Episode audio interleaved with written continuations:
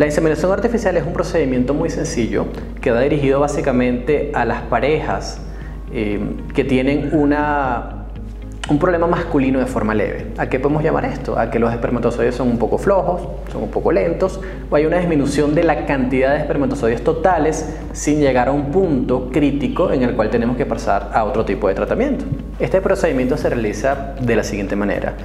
En tu caso, eh, pues eh, procedemos a indicarte unos medicamentos. Estos medicamentos hacen que los óvulos, que es la célula sexual femenina, se produzca en una mayor cantidad que lo que usualmente se, eh, se produce y en el momento indicado en que estos óvulos están ya listos para proceder a la ovulación, que es decir, a la expulsión del folículo, y ese ovulito va a nivel de trompas para llegar a lo que es el útero, tu esposo nos da una muestra de semen.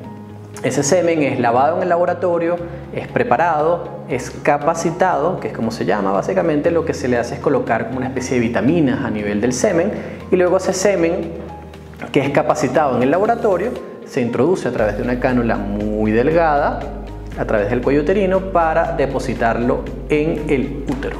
¿Qué ocurre luego de esto? Básicamente los espermatozoides deben hacer lo que tienen que hacer. Fertilizar el óvulo que se encuentra a nivel de trompas, formar un embriocito y luego ese embrión se dirige al útero para implantarse o anidarse y crecer ese bebé durante nueve meses y tener un bebé en casa.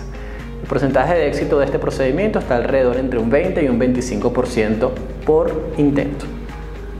En relaciones sexuales dirigidas lo que hacemos es tener control de tu ovario, planificar cuándo vas a ovular mediante unos medicamentos muy sencillos y planificar el momento exacto en el que tú ovulas para que tú y tu esposo tengan actividad sexual y por ende las posibilidades de embarazo aumenten cuando no hay otro tipo de patología u otro tipo de enfermedad que ocasiona que no puedan quedar embarazados.